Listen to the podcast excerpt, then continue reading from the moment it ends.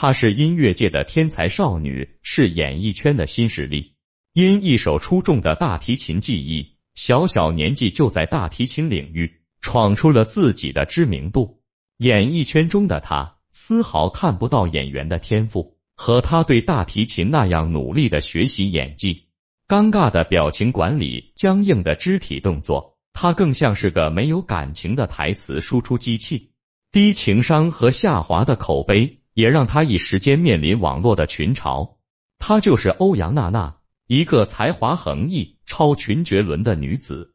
本该在大提琴事业上饶有建树的她，却做出了一个看似错误的决定，踏足演艺圈。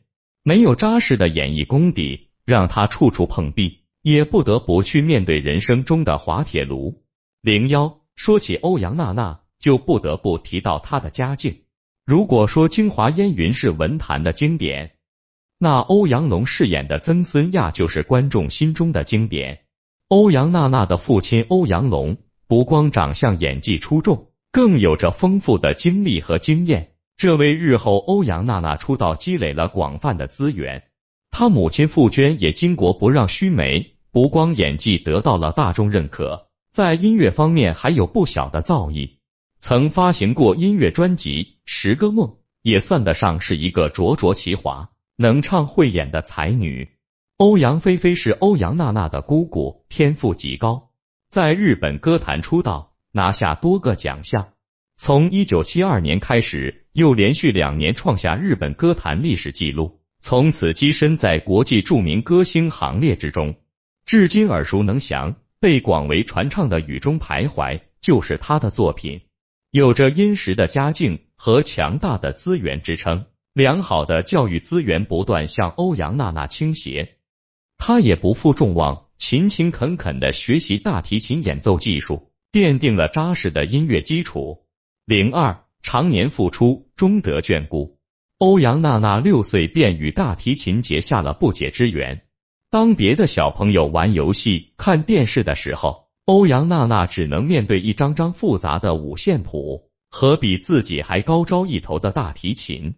虽然欧阳娜娜有着普通小孩子难以得到艺术氛围熏陶，可成功从来没有旁门左道，只有坚持和努力才是试金石。大提琴弦的硬度就决定了对手指力量会有很高的要求。练习拉琴。手指就避免不了在纸板上摩擦，时间长了，手指就像被烫伤一样疼痛。可欧阳娜娜仍然坚持每天练习七小时以上。时间一天天的流逝，很多人都坚持不下来的事情，她却坚持下来了。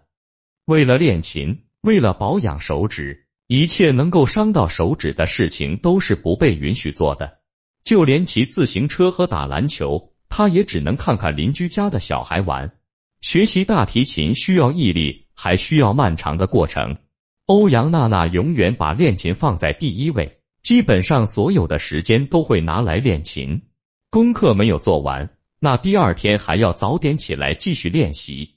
就是这样夜以继日的刻苦学习训练，欧阳娜娜的大提琴技艺有了质的进步。她的努力也为她换来了更多表现的机会。零三，小孩子喜欢胜利，观众更喜欢未知的奇迹。在一档电视节目中，当他用娴熟的技艺、沉稳的功底，将大提琴演奏的出神入化时，出色的琴技更是把观众和主持人惊得合不上下巴。那一年他才十岁，时间在向后波动一年，欧阳娜娜的表现更是征服了大赛的评委，让所有人都想不到。小小年纪的他竟有着如此功力，于是更是顺理成章的摘下了大提琴比赛冠军。在十二岁时，大提琴演奏会已经办了四场，手中的琴和他，也见证了努力带来的辉煌。二零一三年，欧阳娜娜成功考入了录取率极低的美国柯蒂斯音乐学院。要知道，被我们熟知的钢琴家郎朗就毕业于此院校。那一年，他十三岁。在小小的年纪就活成了父母口中的别人家孩子，童话里的幸运公主。故事如果这样发展下去，他日后或许会成为知名的大提琴艺术家，在大提琴演奏领域树立勤奋好学的行业标杆。他的身影或许会忙碌在交响乐盛会、巡回演奏会，也许就不会被推上舆论的风口浪尖。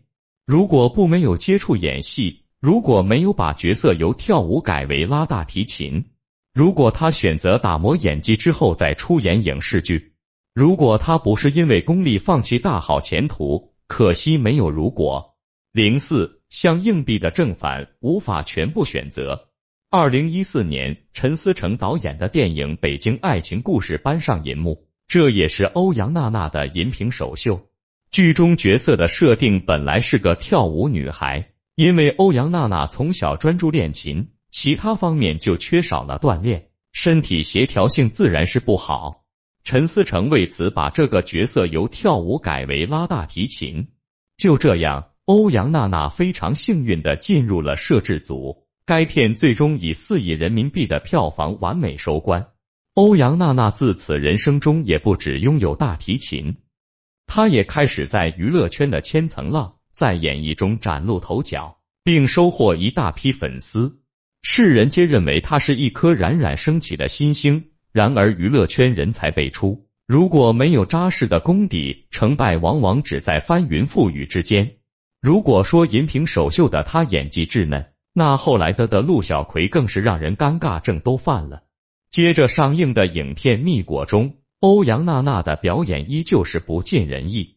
与其说他没有接受过表演技巧锻炼，倒不如说他在表演上真的是毫无天赋。因为过分的专注学习大提琴，表现出的演技水平不高，也可以理解。但是仅依靠自己的人气和热度，就作为影视剧的主角。却丝毫不打磨自己的演技，自己对演员都少了一份敬畏之心，也怪不得观众不买账。零五，如果说尴尬的演技是笼罩在欧阳娜娜演艺路上的阴霾，令她看不到这条路上的希望，那新的领域会是她新的光辉起点吗？答案是否定的。演员的诞生是一档演技竞技、表演类的励志综艺。其中有一个需要表演的桥段台词是“妈已经走十年”，表达对母亲的怀念和悲痛。可是欧阳娜娜却用生疏的口语喊成了“蚂蚁竞走十年”，加上平平无奇的演技，让观众看了大跌眼镜。不知欧阳娜娜是否锤炼过自己的演技，但是在镜头面前总是那么的不尽人意。她在潮流合伙人中的表现也是让人瞠目结舌。好感皆无。在营业额达到目标后，所有队员有了去滑雪场游玩的机会。陈伟霆认真为每一位成员穿戴装备。低情商的欧阳娜娜却脱口而出说：“你就像一个爸爸。”这种玩笑让现场变得十分尴尬。即使是遭到了对方多次严肃拒绝，表示并不喜欢这个称谓，欧阳娜娜却还是肆无忌惮的喊着爸爸。没有经过同意就擅自进入别人的房间，并是鞋子、是首饰等私人物品，或许是想引起别人的注意，展示自己的与众不同。可这样错误的做法让他的口碑更是越来越差。陈伟霆穿过的睡衣后来出被他又穿在身上，于是便有人质疑起他俩的关系。正当众人还是一头雾水的时候，欧阳娜娜又组起了新的 CP。就是即将和他一同入学的王源，其中的操作让人眼花缭乱。其实娱乐圈就像是个名利场一样，灯红酒绿，外面的人想进去，里面的人更是深陷其中，逐渐淹没在这虚无缥缈里，忘记了自己来时的纯粹，忘记了自己心中的敬畏。随之而来的是欧阳娜娜开艺术展登上热搜，但人诧异的是。据说大师级的展览也不过是一百亿张的门票，可欧阳娜娜一个音乐界在艺术界办展览的新人，竟然要一百一张。参观过他艺术展的人曾吐槽，展览的作品大多都是他的自拍照，这种形式的变相圈钱，着实吃相难看。其实他的圈钱行为不止这一次，之前在线上开演唱会需要支付六元门票。播到一半就自动结束，再看就需要支付六元。这波操作也是给爱他的粉丝深深上了一课。要知道，天王刘德华开直播时不仅不收门票钱，还关了礼物打赏功能。而作为刚在娱乐圈站稳脚跟的欧阳娜娜，到底哪来的勇气和自信有此般操作？这无疑是将自己在娱乐圈的尽头推了一大步。